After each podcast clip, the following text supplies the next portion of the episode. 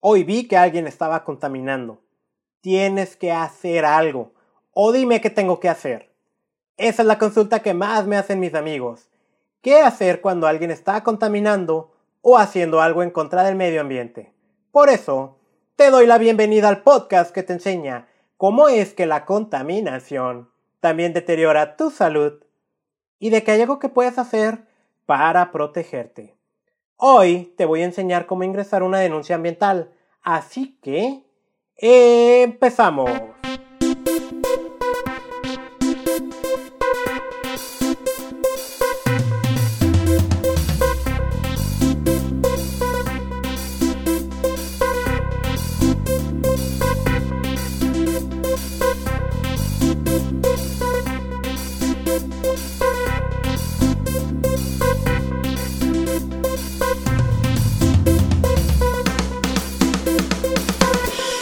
Vecino está aventando su basura a un cañón. Un vecino también puso un taller mecánico, hace mucho ruido, tiene todo lleno de aceite y su basura está ahí en la calle. Hay una fábrica cerca de donde vivo que por las mañanas avientan humos de colores y huele mucho a solvente en toda la colonia. Vi que había gente extrayendo arena y rocas de la playa tienes que ir a hacer algo. Después les digo, bueno, es que yo no soy la autoridad. Bueno, dime qué hacer, cómo ingreso una denuncia y a dónde. Yo entiendo que me hagan esta consulta. Yo soy la persona de referencia entre mis conocidos que maneja pues, la temática del medio ambiente. De hecho, yo mismo empecé mi experiencia profesional trabajando o colaborando al lado de inspectores ambientales municipales. Eh, eso fue en el 2006, yo tenía 18 años y fue una experiencia muy bonita en la que atendía gente que llegaba a la oficina queriendo ingresar alguna denuncia, los asesoraba sobre cómo hacerlo, si esta era la oficina correcta o había que ir a otra. Por eso se me ocurrió que era muy buena idea que este episodio hable sobre cómo ingresar denuncias ambientales. Además, siendo que el objetivo es enseñarte a proteger tu salud de la contaminación y que te he dicho que pues lo que está allá afuera no necesariamente es tu culpa, pero ¿cuántas veces no nos hemos dado cuenta de gente que está haciendo algo mal, algo que daña nuestro entorno y no decimos nada? O a lo mucho, tomamos una foto y la publicamos en Facebook como si Facebook fuera un policía, que no lo es. Aunque es una herramienta muy poderosa que puede dejar al descubierto algo como lo que ocurrió ahora con el derrame de ácido de, Grupo México allá en Guaymas. Ese no es el modo, hay otras cosas que hacer. Pero antes, quiero darte un tip y eso es por una pregunta que me hizo una amiga, me la hizo ayer de hecho, se llama Ilse. Saludos Ilse, si me estás escuchando, que yo sé que sí. Ella tiene eh, piel algo delicada, es una tonalidad blanca y aquí estamos entrando en verano. De repente se resiste porque como que quiere entrar el calor y no. Pero es un hecho, ella viene el verano y me preguntaba sobre bloqueadores solares. Ella los necesita porque si ella se expone al sol le va mal, o sea, ella sí lo ocupa. Voy a bueno, si es la primera vez que me estás escuchando o estás empezando a escuchar este podcast, eh, eh, a lo mejor vas a preguntarte, y pues, ¿tú por qué vas a hablar de bloqueadores solares? Que no se supone que tu tema es de medio ambiente. Entonces me voy a referir al episodio 012, higiene, antibacteriales y medio ambiente, donde yo cité una frase que la voy a decir siempre, y también siempre voy a decir que no es mía, no me voy a robar el crédito, y dice si algo le hace mal a tu cuerpo, le hace mal al planeta. Y en aquel episodio que hablábamos sobre productos de higiene y también esos antibacteriales que constantemente estoy criticando, es que si pueden ocasionar daño a tu salud, probablemente no de manera inmediata, pero sí los está ocasionando y está bastante documentado al respecto y de cómo cuando ingresan al medio ambiente, sobre todo a través del agua, se vuelven también un problema para flora y fauna marina y un problema de contaminación.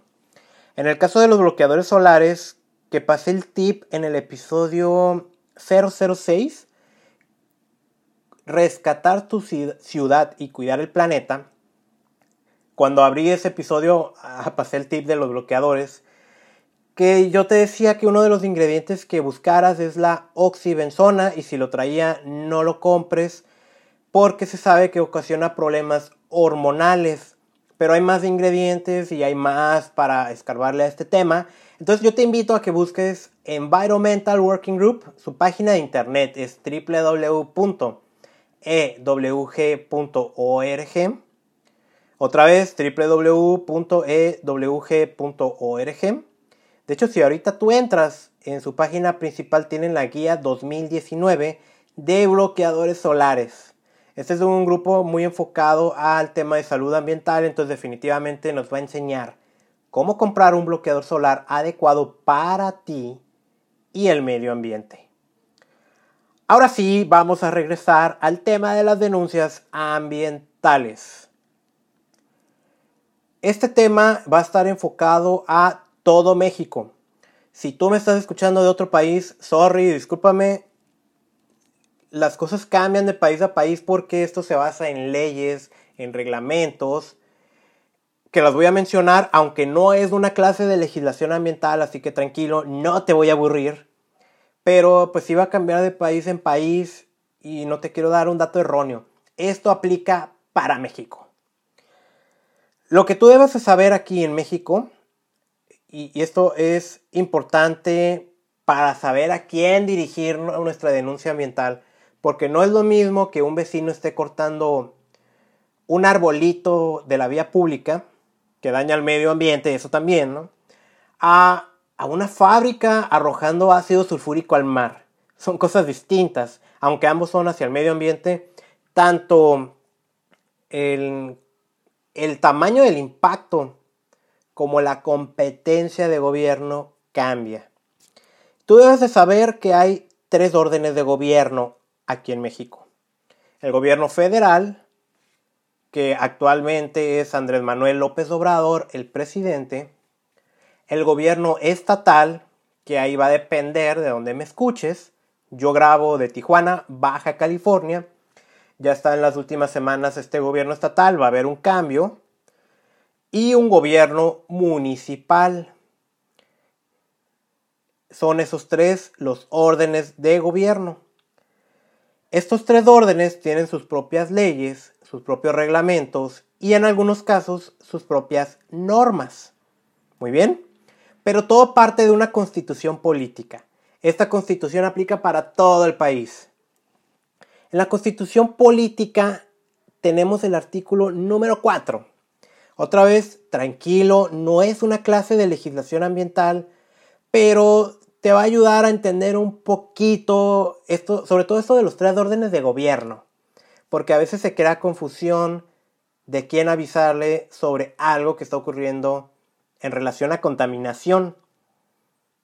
Estoy seguro que no vas a ir a denunciar a tu vecino ruidoso con el gobierno federal, porque no es al que le toca. Eso es a lo que quiero llegar. En la constitución política, el artículo número 4, el cuarto, dice, y cito textualmente, Toda persona tiene derecho a un medio ambiente sano para su desarrollo y bienestar. El Estado garantizará el respeto a este derecho.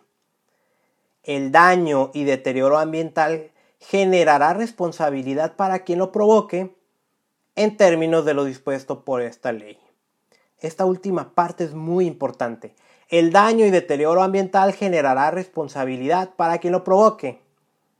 Si tú provocas un daño, tú estás obligado a componerlo.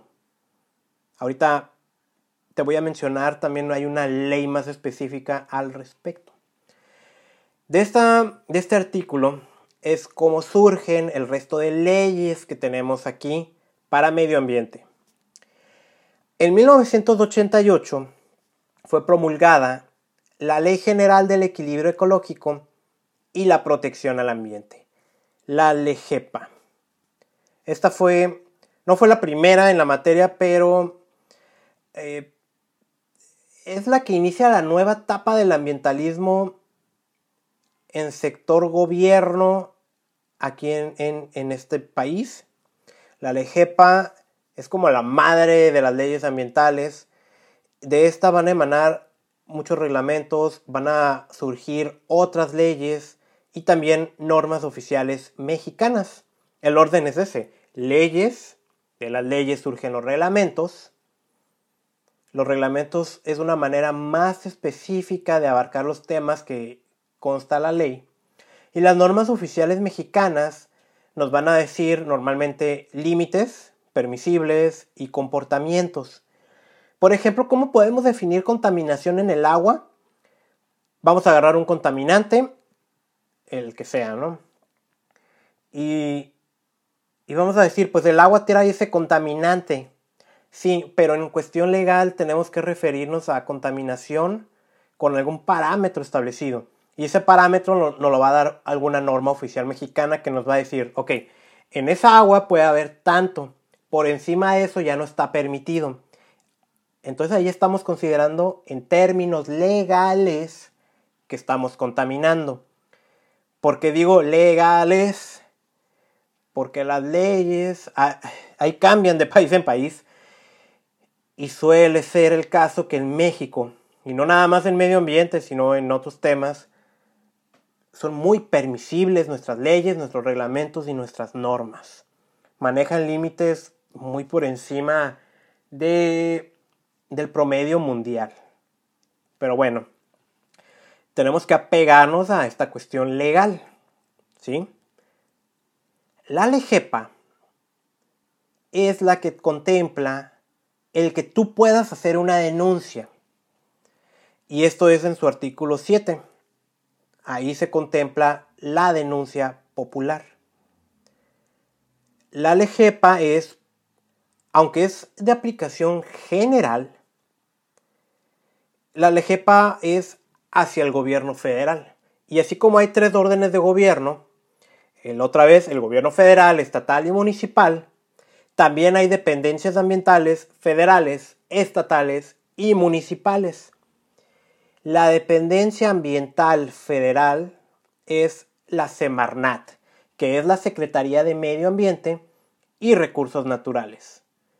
La Semarnat de ella emanan también otras oficinas, otras dependencias gubernamentales, como la CONAFOR, la CONAVIO, la CONAMP, y también, bueno, son más, ¿no? La CONAMP y tenemos a la PROFEPA. Esta es muy importante porque es a través de la PROFEPA donde vamos a ingresar las denuncias. PROFEPA significa Procuraduría Federal de Protección al Ambiente. Esta inicia en 1992.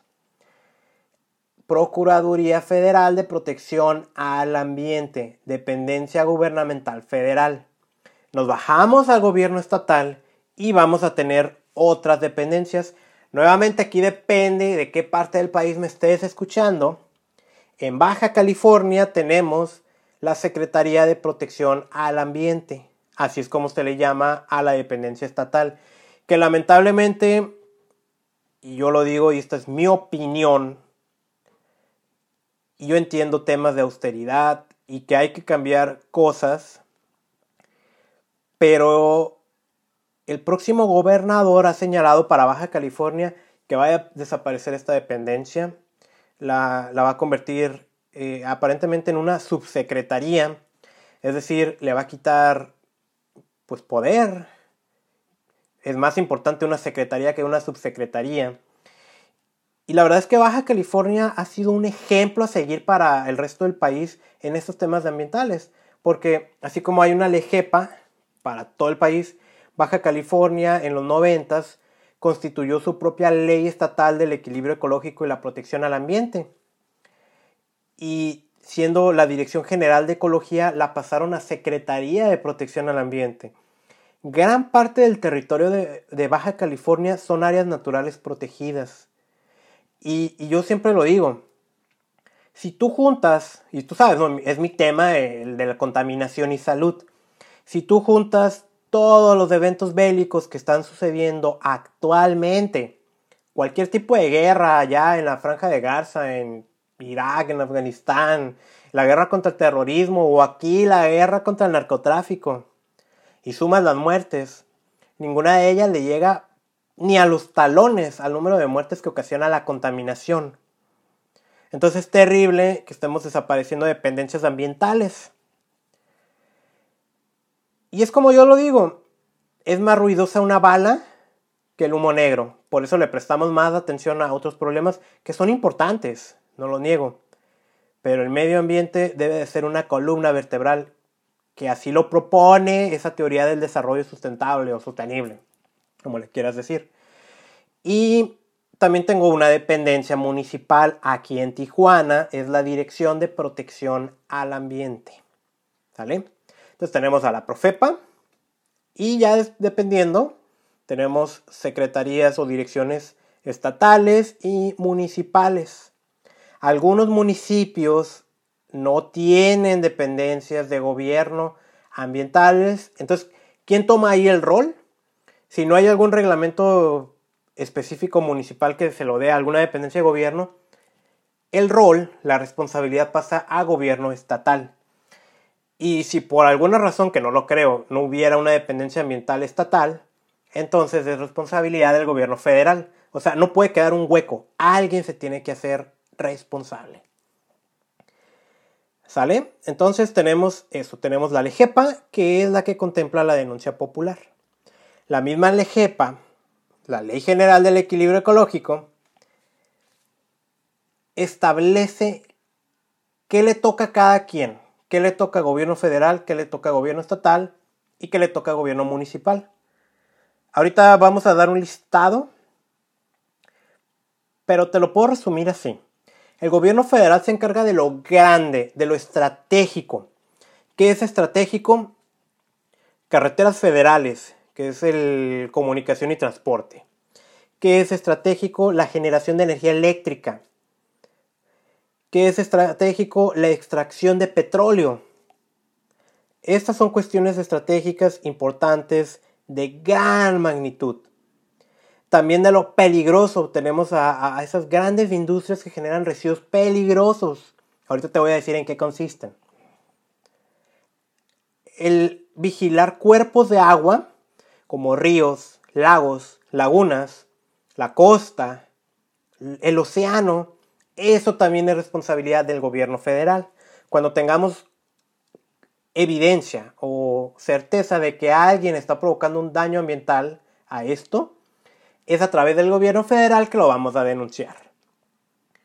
El gobierno estatal ya le baja un poquito de rayitas como la importancia y se va a encargar, por ejemplo, de algo que se llama recibo de manejo especial. Ahorita te voy a decir también qué es esto. Y no te preocupes, eh, a lo mejor estoy usando muchos términos. antes de acabar el, el episodio, te voy a dar el camino más fácil si te resulta complejo esto. Pero nuevamente es interesante analizarlo, porque hay toda una estructura en este país sobre el tema del medio ambiente, a pesar de que se le destina pocos recursos y hasta pareciera de repente que a nadie le importa, o le importan los temas cuando se politizan, se hacen políticos, pues la realidad es que sí, sí hay una estructura muy interesante aquí en México. Entonces tenemos el, gobierno estatal, que te decía, le toca residuos de manejo especial. Le va a tocar industrias que no sean estratégicas o peligrosas, por ejemplo, la industria maquiladora, industria que no transforme material. Y tenemos el gobierno municipal, pues le toca giros comerciales, mercantiles, de servicio, los changarritos, por así decirlo, áreas verdes. En la mayor parte del país también le toca lo que es el agua de drenaje. Aquí en Tijuana, en Baja California, no, aquí se encarga el gobierno estatal. Pero, y de hecho la constitución y la ley de aguas nacionales lo establece, esto es responsabilidad de los municipios. Pero aquí como no se lo ha tomado y como te mencionaba, no puede quedar un hueco, es el gobierno estatal el que asume esa responsabilidad. Muy bien. Si, ¿qué, nos dice la, la, Profepa? Acuérdate, es la Procuraduría Federal de Protección al Ambiente. La Profepa es como una especie de policía, es la que va a estar vigilando, pero sin asumir el rol eh, de policía. Pero para hablarlo así como metafóricamente, es el que va a estar vigilando que se cumplan las leyes en todo México en medio ambiente. Pero ahorita que te digo que no es policía realmente, qué bueno que lo dije. Los inspectores ambientales son quienes atienden las denuncias. Pero él no es un policía. Él no va a traer una pistola ni te va a arrestar. Puede apoyarse de la fuerza pública, pero él no es policía. Acuérdate de eso. Él sigue siendo una persona y, expuesta a los riesgos de su trabajo, que puede ser peligroso. O sea, a mí me tocó acompañar muchas veces a inspectores ambientales y que teníamos que llegar con policías porque pues nos sacaban navajas o nos amenazaban que nos iban a golpear. O sea, sí tiene su riesgo. Y pues también lamentablemente hay pocos inspectores, no es prioridad. Aquí en Tijuana, para más o menos un millón setecientos mil, un millón ochocientos mil habitantes, tenemos dos inspectores ambientales municipales. Ya te puedes imaginar la problemática que esto representa. Bien, la página de, Profepa, disculpa, la página de Profepa nos da una guía muy visual sobre qué es lo que se puede denunciar. Te lo voy a desglosar. Está el tema de recursos naturales. Esto se refiere a flora y fauna. Si alguien está haciendo algo que no se debe con los recursos flora y fauna, lo puedes denunciar. Hablando de flora, cuando nos referimos al arbolado urbano, al de la ciudad, a parques, a ese caso que te mencionaba, el, el árbol que está en la vía pública y fui y lo corté, ese tú lo puedes denunciar a nivel municipal. Para el caso del resto de recursos naturales es a través del gobierno federal. Tenemos también que puedes hacer denuncias a lo forestal. Este a lo mejor va a ser un tema un poquito complejo si no estás metido en, la temática. Hay una ley eh, de desarrollo forestal sustentable que protege los recursos forestales. ¿Y qué es un recurso forestal? Se refiere a esas plantas que crecen naturalmente en una zona, es decir, vegetación nativa creciendo en un espacio natural. Eso es un recurso forestal y el recurso forestal puede ser aprovechable, por ejemplo, para extraer recursos madereros. Pero no te imaginas nada más a lo forestal como el gran bosque. Otra vez, aquí el caso de Baja California, que tenemos dominancia de matorrales, chaparrales esas plantitas con espinitas, ¿no? Que a algunos no les gusta, pero es tan hermosas la vegetación de California, de Baja California. Eso es forestal. Eso se denuncia al gobierno federal. Con una excepción que si está en la mancha urbana, lo que le llaman el centro de población, ya no, porque no tengo la menor idea de a quién se le ocurrió modificar esa ley dejando desprotegidos esos recursos. Es de esas cosas que no nos explicamos y que no debería ocasionar, o sea, dejan desprotegido al medio ambiente desde la ley. Los recursos pesqueros y marinos, la pesca ilegal, por ejemplo, de la totoaba o de, otro, de otras especies, esas se denuncian en el gobierno federal. Ordenamiento ecológico e impacto ambiental. ¿Esto qué es? Si tú vas a realizar una actividad, vamos a poner que eres un empresario hotelero y vas a construir un hotel de varios pisos, tú tienes que ingresar un estudio de impacto ambiental. ¿A quién? Depende.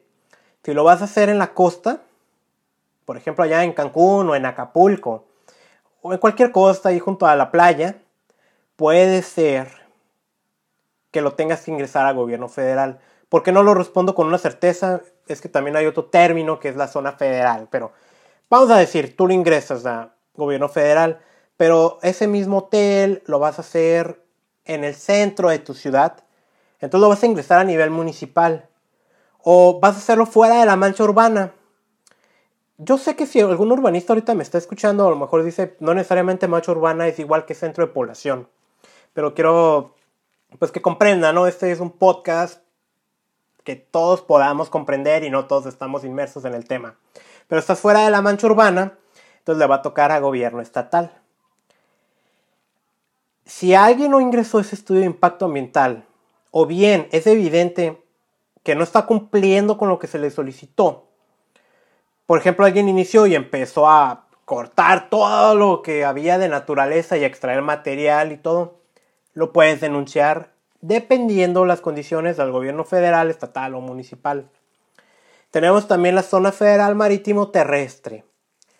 Esta zona federal es una franja que se da con la última ola en las costas. También trae una descripción técnica, pero básicamente se trata de la playa. Y si tú ves a alguien que está extrayendo arenas, piedras u otros recursos o haciendo otras cosas en la playa, tú lo denuncias a gobierno federal. Está el tema de residuos. El tema se le llama residuos legalmente, no le decimos basura. Y esto es porque basura eh, lo entendemos como algo que ya no sirve. Un residuo ante la ley es aquel que todavía tiene un valor y es susceptible a ser aprovechable o valorizado o convertido en otra cosa. Esto está muy bien definido que le toca al gobierno federal, al gobierno estatal y al gobierno municipal. Al gobierno federal le toca lo que se llama residuo peligroso. Un residuo peligroso, y aquí es donde entran las normas oficiales mexicanas, las que te decía que ponen comportamientos o ponen límites. En este caso nos da pues algo así como un comportamiento y es que nos define que un residuo peligroso es aquel que responde a, le decimos creative, o es corrosivo o es reactivo. Pues puede ser las dos, y o. ¿eh? Es corrosivo, reactivo, explosivo, tóxico, inflamable y biológico infeccioso. Un ejemplo de un material corrosivo es ese ácido sulfúrico que derramó Grupo México allá en Guaymas. Es un residuo peligroso. Y aparte de que lo derramó en el mar, pues es el gobierno federal el que tiene que entrar ahí a corregir. Por cierto, sería interesante saber si hubo alguna denuncia ciudadana sobre el caso, Pero bueno. Por. O sea, podemos, podemos pensar en, en el residuo peligroso como algo industrial. Pero te voy a poner un ejemplo. El aceite gastado de tu automóvil es un residuo peligroso. ¿Por qué? Porque está clasificado como un tóxico. Tóxico a la salud y a la vida ah, natural. La gasolina es inflamable, es peligrosa. Y así tenemos casos. Los residuos peligrosos están en distintos niveles esto les toca al gobierno federal. Acuérdate que el gobierno federal tiene a Profepa. Tenemos los residuos de manejo especial que te comentaba hace unos minutos. Mucha gente confunde el residuo peligroso con el manejo especial. Los residuos de manejo especial son aquellos que no son peligrosos, pero los generamos en grandes volúmenes. Pueden ser industriales, pero sin tener esta parte de peligrosos. Por ejemplo, vamos a suponer que generas muchos empaques de tu materia prima, cartón o madera, en grandes volúmenes, eso es un residuo de manejo especial. Si vemos a alguien que los está manejando de manera inadecuada, es al gobierno estatal al que vamos a hacer la denuncia. Y el residuo sólido urbano es aquello pues, que denominamos como basura común. Está en más que te de ejemplo, no es lo que tú generas en tu casa, eso se denuncia a la autoridad municipal. Emisiones a la atmósfera, pues ahí sí, estas grandes industrias es a gobierno federal, pero los comercios pequeños a gobierno municipal. ¿Cómo puede haber una emisión a la atmósfera de un, de, de un negocio pequeño? Por ejemplo, las taquerías, que tú ves la gran cantidad de humo que están emitiendo. Eso tú lo puedes denunciar en la autoridad municipal, porque sí impacta al medio ambiente. Yo sé que estábamos enamorados de los tacos, pero impacta al medio ambiente. Ahora, yo no creo en, que tengamos que tener un estilo de pelea. Ah, estás contaminando, te voy a ir a denunciar. Y, sobre todo ese pequeño negocio. Porque a lo mejor él no lo sabe. El dueño toda su vida ha hecho tacos y pues él que se puede imaginar que está impactando al medio ambiente. Mucho menos que puede saber de cómo evitarlo. Que hay maneras. Entonces es mejor acercarse, hablar con él, porque tampoco tiene la idea él del daño que se está ocasionando a sí mismo, a su propia salud, estar respirando esas partículas que proceden de, de la cocción de sus alimentos. Pero bueno, también yo sé que hay otros que no les importa, a eso los puedes denunciar en gobierno municipal. Contaminación al suelo, esto normalmente es hacia el gobierno federal. Descarga de aguas residuales depende. Yo he ingresado denuncias a gobierno federal porque he visto pipas descargando aguas negras al río Tijuana. En el caso de eh, el drenaje sanitario, que eso se van hacia las plantas de tratamiento de aguas residuales, yo te decía que en la mayoría del país es al municipio, pero aquí en Baja California es al estado, entonces depende. Depende, ¿sale? Parece mucha información lo que te acabo de dar. Yo te prometí algo más fácil y es que aquí te va. Aunque cada nivel de gobierno federal, estatal y municipal tiene una competencia y le va a tocar algo, no tienen por qué negarse a recibir una denuncia que no les toca. Vamos a suponer que denuncio a mi vecino que puso un taller mecánico y hace mucho ruido, porque está golpeando piezas o, está utilizando su compresor ¿no? o algo. Yo él debería de denunciarlo en el gobierno municipal, pero como no sé, me voy a la Profepa, al gobierno federal. ¿Qué es lo que puede ocurrir? Que quien me atienda me diga amablemente, ¿sabes qué? esto no es de nosotros. Yo te recomiendo que vayas al municipio e ingreses ahí la denuncia. Ok, eso es una cosa, pero vamos a suponer ahora yo le respondo, ¿sabes qué? Vengo de muy lejos, no quisiera irme a otra oficina. Por favor, ¿me la puedes recibir? El gobierno está obligado a recibir esa denuncia, sea de su competencia o no. Si se niegan entonces tú denuncias al funcionario público que no te quiso atender. Pero ¿qué va a ocurrir aquí? Profepa va a iniciar un procedimiento y ese procedimiento lleva días. Y finalmente lo que va a decir es, es va a sacar una resolución que dice, no es mío, lo declino al municipio. Declinar significa, te paso esto, que este sí es un asunto que tú tienes que vigilar. Pero para eso van a pasar días. Y a lo mejor a ti te urge. Por eso es mejor irse directamente con la autoridad que le compete. Pero nuevamente yo sé que puede ser confuso para quien no está en el tema. Por lo que el Profepa se vuelve importante. En Profepa podemos ingresar cualquier denuncia y ellos van a abrir su expediente, la van a atender o en su caso la van a enviar a la autoridad que le compete. ¿Cómo ingreso la denuncia? La verdad es súper sencillísimo. Ni siquiera ocupas ir a la oficina. Si puedes ir, sí te recomiendo que vayas y lleves un escrito que te van a sellar para que tengas de evidencia. Pero puedes ingresar a su página de internet www.profepa.gov.mx. Tiene su sección de denuncias te va a aparecer la guía que te acabo de mencionar, que acabo de desglosarte qué significa. Tú le vas dando siguiente, siguiente, siguiente, y ya te va a enviar a un portal donde te va a pedir tus datos. Entonces es importante que tengas, que seguramente lo sabes, ¿no? Tu nombre completo, tu dirección, número de teléfono, correo electrónico y maneras en las que te pueden contactar. Mucha gente cuando ya toca dar esa información, ya no lo hace le da miedo que vaya a haber algo en contra de ellos, que a quien denunciaron se entere y pues le vaya mal, ¿no? Y aquí en México pues es algo de riesgo ser un activista ambiental en ciertas partes del país. No te preocupes, tú tienes el derecho a ingresar una denuncia de manera anónima. Eso no es un problema. ¿Sale? Puedes o no hacerlo anónimo. Si te preocupa tu seguridad, hazlo anónimo. Ahí te viene un inciso.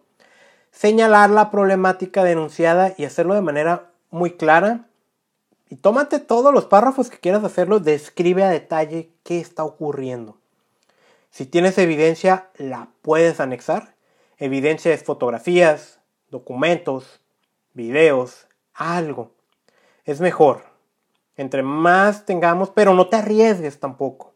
Si significa un riesgo para ti tener esa evidencia, por ejemplo, ir a tomar una foto, no lo hagas. Es muy importante tu seguridad. Pero si es posible, hazlo. Y ese es un modo, a través del portal o enviando un correo electrónico a denuncias profepa.gov.mx. La otra es que visites la oficina de Profepa. Tiene delegaciones por todo el país.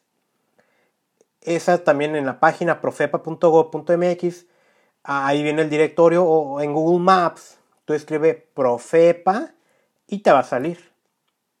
Esto es, si no te queda muy claro quién es federal, estatal o municipal, si a ti ya te quedó claro que a quien tienes que denunciar es a través del gobierno municipal, pues lo haces directamente a la oficina, que seguramente estará en tu palacio municipal local. Ahora, si tú ingresas una denuncia a Profepa y no la quieren atender, ¿qué haces? Porque no es el fin, no es pues denuncié, pero no quisieron hacer nada. Vas a denunciar al funcionario público. Y eso se hace a través de la Secretaría de la Función Pública. Ahí ingresa a la página de internet Secretaría de la Función Pública y lo puedes denunciar. O en el caso de los gobiernos municipales, a través de Sindicatura Municipal Local. Es muy importante que cuando tú ingreses la denuncia no se quede ahí, le des seguimiento. Te van a dar un número de expediente, tienes que guardarlo y habla. Ahora es obvio, si tú ingresas una denuncia, te urge el tema, pero no va a estar solucionado en uno, dos o tres días. ¿Por qué? Porque el denunciado también tiene derecho. Tiene derecho a saber que lo denunciaron, la razón por la que lo denunciaron, y tiene derecho a defenderse, a demostrar que los hechos no son correctos. Y para eso la ley federal, estatal y o municipal les otorga días. Por ejemplo, cuando, cuando yo apoyaba al municipio y abríamos un expediente para... porque alguien había denunciado, ¿no? Denunciaron que el vecino de al lado no le pone tapadera al bote de basura y huele muy mal. Ok. ¿Qué hacíamos? Abríamos expediente.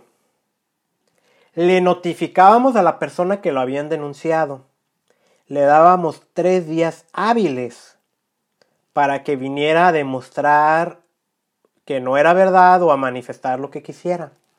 Después de esos tres días se realizaba la inspección, se le daban otros tres días por algún faltante que no nos hubiera demostrado lo pudiera hacer y entonces se emitía un... Estoy hablando del procedimiento municipal en Tijuana, Va, a lo mejor cambia de ciudad a ciudad pero es muy parecido, ¿eh? tanto en municipal, estatal como federal. Se emitía algo que se llama dictamen técnico y podía salir una resolución nada más exigiéndole que ponle tapa al bote o con una sanción económica o en el caso de alguna empresa una clausura. Pero para eso lleva días. Yo sé que es desesperante, puede parecer burocrático, pero ¿qué tal si es a ti al que te denuncian y es porque alguien te tiene coraje y pues tú tienes derecho a defenderte. Por eso es lo que ocurre. Por eso también es importante saber qué es lo que estamos denunciando y a qué dependencia dirigirnos. Pero nuevamente, si te crea confusión, dirígete a la Procuraduría Federal de Protección al Ambiente. Todos hemos sido testigos de alguien haciendo algo perjudicial al medio ambiente. Si tú no lo denuncias y más ahora sabiendo esta información, tú también eres responsable. Denunciar, y esa es una pregunta que me llama la atención, que me hacen. ¿Cuesta algo? No, las denuncias son gratis, no te tienen que cobrar nada, ni tienes que dar ninguna gratificación a quien te está atendiendo. Es responsabilidad de gobierno atender las denuncias ambientales. Nuevamente, a través de la Profepa, la Procuraduría Federal de Protección al Ambiente, o la dependencia ambiental estatal o municipal que se encuentre en el lugar donde vives. Así es que hemos llegado al final de este episodio. Te hablé, espero, que un poquito sobre legislación ambiental. A mucha gente se le toma como aburrido ese tema. La verdad te lo quería mencionar para que sepas de dónde viene todo esto. Te hablé de que hay tres órdenes de gobierno, federal, estatal y municipal, y a cada uno le toca algo distinto, que hay leyes, reglamentos, normas. Te hice un desglose de lo que puedes tú denunciar. Recursos naturales, recursos forestales, recursos pesqueros y marinos, impacto ambiental, zona federal, que es la parte de la playa, residuos, emisiones a la atmósfera, al suelo, descargas de aguas. El reglamento municipal del lugar donde vivas va a contemplar otras cosas hay gente que piensa que no se le puede hacer nada al vecino que pone música en la noche porque pues es su propiedad y los demás ya se molaron. Claro que se puede, porque existe una norma oficial mexicana que regula los niveles de ruido que emitimos. Y eso también lo puedes denunciar en tu dependencia ambiental local. Y algo que pocos saben es, en caso así de emergencia, algo rápido, por ejemplo, alguien está tirando basura en un predio baldío, le puedes hablar a la patrulla, a la policía, y tienen que atender ese reporte. La policía no nada más está para detener narcos o delincuentes, es para mantener el orden, el orden social de todo lo que compete. Así que llegamos al final de este episodio, espero que te haya gustado, que te haya parecido interesante, que ya sepas cómo ingresar tu propia denuncia ambiental. No es un juego, no, lo hagas para perjudicar a alguien hazlo para proteger al medio ambiente. Ese es un primer paso, esto es algo de lo que ocurre afuera y sí depende de ti. Acuérdate, el primer paso para proteger tu salud de la contaminación es evita las fuentes de contaminantes. ¿Sabes de una fuente de contaminación? Denúnciala. Y invitarte a que si quieres saber cómo proteger tu salud de la contaminación, me visites en contaminacionysalud.com. En redes sociales estoy en Facebook, .com diagonal contaminación y salud o con el nombre de usuario tanto para Facebook como para Instagram arroba contaminación y salud. Te invito a que te suscribas a este podcast desde la plataforma que me estés escuchando. Ya está disponible en Apple Podcast, Spotify, Evox, Google Podcast y otras plataformas más que puedes encontrar en contaminacionysalud.com.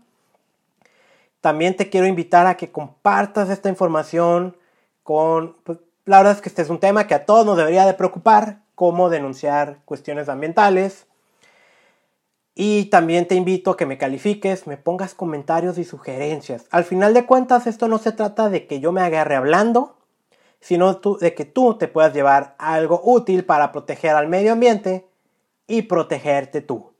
Muy pronto vamos a seguir con más episodios yo acabo de hacer la promesa de publicar cada 15 días y este es el tercer episodio en una semana, pero me encanta comunicar todo esto. El compromiso sigue siendo cada 15 días o menos. Muy pronto vas a recibir más información. Te saluda Carlos Bustamante, que tengas un maravilloso día.